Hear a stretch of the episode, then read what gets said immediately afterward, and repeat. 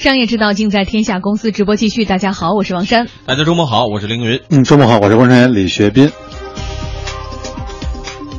接下来哈，我们关注一个挺新鲜的话题——驴奶。说起乳制品，大家通常想到的是牛奶啊、酸奶，还有羊奶哈。听到驴奶可能会愣一下，还有这种乳制品吗？对，确实是啊，在新疆等地呢，驴奶已经比较为人熟知了。新疆巴里坤县花林奶业有限公司。责任公司的总监呃吕小俊今天接受了我们天下公司的采访，他表示呢，公司正在联合打造养殖、加工、销售等全产业链。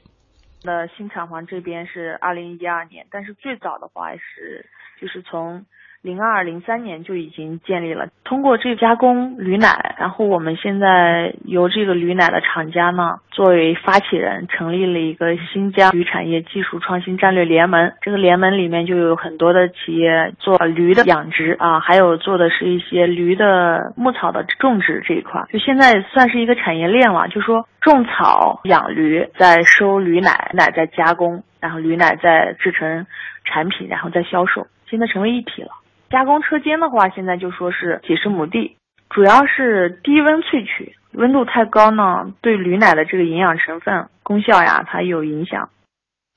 不过呢，驴奶企业口中所说的驴奶消费的旺盛需求，我们在北京还真是没感受到哈。因为平常呢，你去一些超市啊、奶制品商店啊，工作人员都表示说没有听说过驴奶啊。没有这个这驴的奶，那也没有，就牛奶。没有没有，就牛奶。不然超市里有卖的吗？好像真是没没听说超市里有卖的。驴奶没有，什么东西我都没听说过。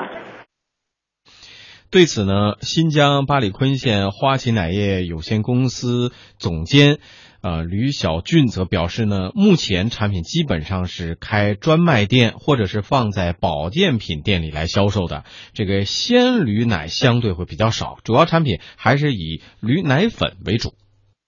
目前我们现在都是以专卖店的形式，因为我们这个产品可能跟其他产品还不太一样。受众的人群不太一样，所以基本上专卖店都是开在跟这个医院，还有一大型的一些老年的社区这样的地方。你看现在像这个做的比较好的啊，像河南、湖南，还有陕西，还有江苏。目前在市场上百分之九十五的这是流通比较好的这样子的，都是以奶粉的形式。因为鲜驴奶呢，首先它必须是冷冻的，解温之后后才能够喝的。像这种运输过程当中，因为必须是航空运输，所以价格方面可能比较高。呃，另外还有鲜驴奶可能个驴的这个产奶期有这样一个时间方面的限制，所以奶粉还是市场上现在销量比较好，也是就说做我们的主导产品吧。我们市场还没有做，就是做开做到北京那边，就也有一些零零散散的这样子的代购，就说是小规模的再去经营我们的产品，会放在超市呀，会放在一些保健食品店里面去卖这样的。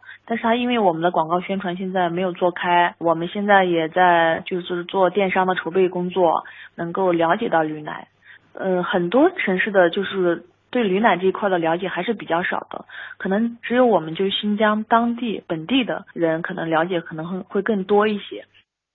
刚才呢也说到了价格比较高哈，价格到底有多高？一般的城市的鲜驴奶一百元到一百二十一公斤，奶粉呢每公斤的价格高达一千二百元到一千五百元。驴奶。可能相比较市场上的牛奶而言的话，它的价格就要昂贵一些。牛奶的话呢，每天这个牛的产量在三十到四十公斤，而驴奶就是我们现在目前平均来看的话，每天才产量才是两到三公斤，就是市场上就是四到六元的牛奶一公斤，我们的零售鲜驴奶是一百到一百二，在内地发达一点的这样城市呢，可能就相对高一点，一百二到一百五一公斤。我们现在加工的这个奶粉，奶粉就比较携带方便，便于销售，呃，也不会考虑到这个保质期的问题。我们的驴奶粉的价格就说是一千二到一千五每公斤，只是我们有不同规格的包装，比如说我们有一百八十克的包装，两百克的包装。还有四百八十克的包装，三百六十克的包装。嗯，所以这么一说的话，北京市场还没铺开，估计我们的观察员学斌也没太 听过或见过驴奶吧？他们说一百个人里有九十九人没听说过，我就是那九十九人中的一员。呃，不不，你你也不稀奇，因为我们在座的这都是九十九中的一员，我们做媒体的都不知道。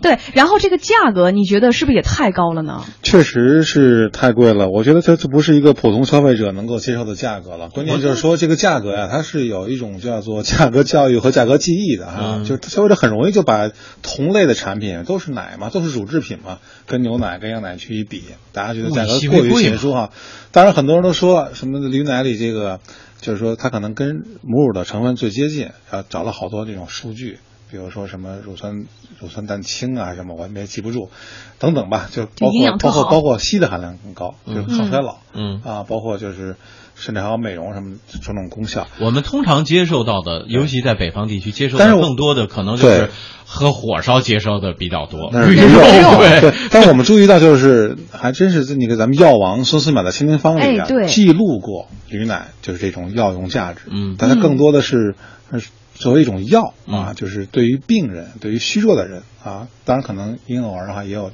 这种这种对症吧，就是他这种特殊人群的这种这种需求，走进普通大众，我觉得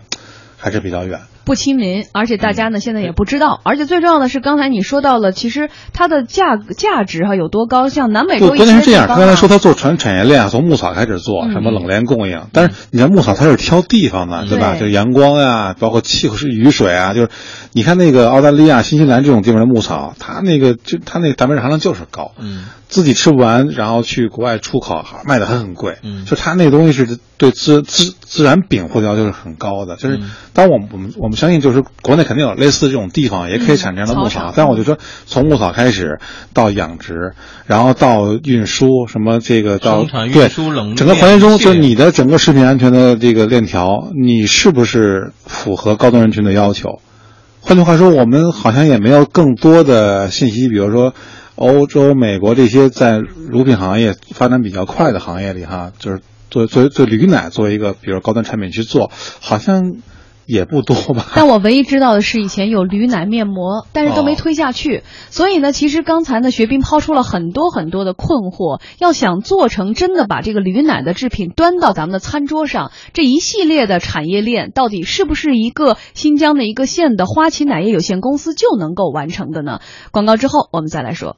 广告之后，欢迎回来，继续来说一说驴奶的价值哈。刚才呢，我们一直在说驴奶，但是真的没人喝过，所以呢，我们也采访到了新疆的巴里坤县花旗奶业有限责任公司总监吕小俊，介绍一下这驴奶的口感啊，它和牛奶有什么不同呢？大多数人喝牛奶的时候都是要把它加热的，比较浓稠。但是新鲜的这个驴奶要比牛奶要稀很多。它口感上去讲的话，就是有一股淡淡的青草味儿，有一点甜味儿，喝起来口感比较清爽。如果说是你要说是喝奶粉的话，它跟这个呃牛奶粉相比的话，不是特别甜，味道也没有一些就是加工过的奶粉，就是后感比较重的这种甜味儿。嗯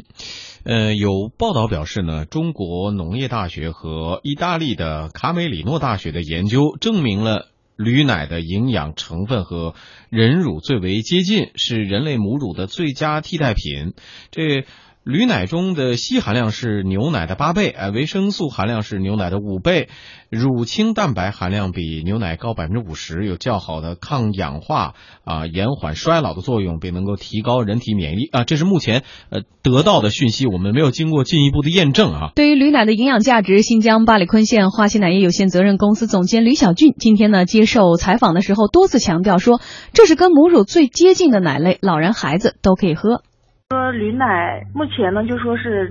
它是跟这个母乳最接近的一个奶类，因为它的钙磷比例啊是一点七七比一，和人乳的这个二比一是非常相似的，是非常容易吸收利用的。还有呢，这个驴奶，因为人体当中需要必须的一些脂肪酸啊，还有那个亚麻酸跟亚油酸，在驴奶的含量当中是非常高的，占脂脂肪总量的百分之三十点七，可以说是是牛奶的九倍。还有一点就是说，呃，因为硒元素被称为人体的这个生命之火嘛，所以硒元素的含量是非常高的，它每毫升可以达到十毫克，相当于牛奶的五点二倍，非常广泛了。很多小孩的免疫力特别低，老人的免疫力也是非常低的，现在呃也可以喝。嗯，主要针对的话，因为它含硒元素的含量非常高，像一些这个肿瘤患者，还有一些这个做完大型手术的这样的人群都是可以喝的。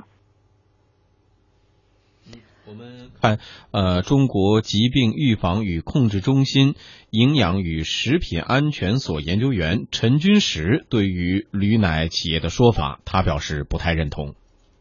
我们是搞营养的，是综合来看。呃，你可以拿出任何一个食品和另外一个同类的食品来比，拿一个元素，拿一个营养素，永远是有差别的，不可能得出一个这个奶比那个奶好的问题。你而且归根结底，你也不能说驴，即便是驴奶比那个牛奶有什么好处的话，你也不能说我就推广驴奶，这也不现实。这除了有新闻价值以外，没有任何公共卫生的价值。有新闻价值，所以我们今天的节目这在说哈。对对，但是现在呢，没有官方可考说它是不是足够那么好。但是我们来说一下，其实，在南美洲的一些国家，真的把驴奶当成灵丹妙药。而且呢，刚才那个呃学斌也讲到了，比如说我们明朝呃，比如说《本草纲目》或者唐朝孙思邈当时写到《千金药方》里，都写到过说驴奶的医用价值，对它的药用价值是有的。但是另一点，其实更想说的是，现在全国大家知道的存驴量也就六百万头，而这六百万头要做阿胶，要用驴皮，山东聊城对一个地儿就要四百万头，这哪有那么多 挤粮挤奶的地方？那所以这么一看，它的整个的商业产业链好像或商业前景并不明晰。对，就商业其实有一个特点，就是它一定往这个市场阻力最小的地方去选择。就是为什么现在，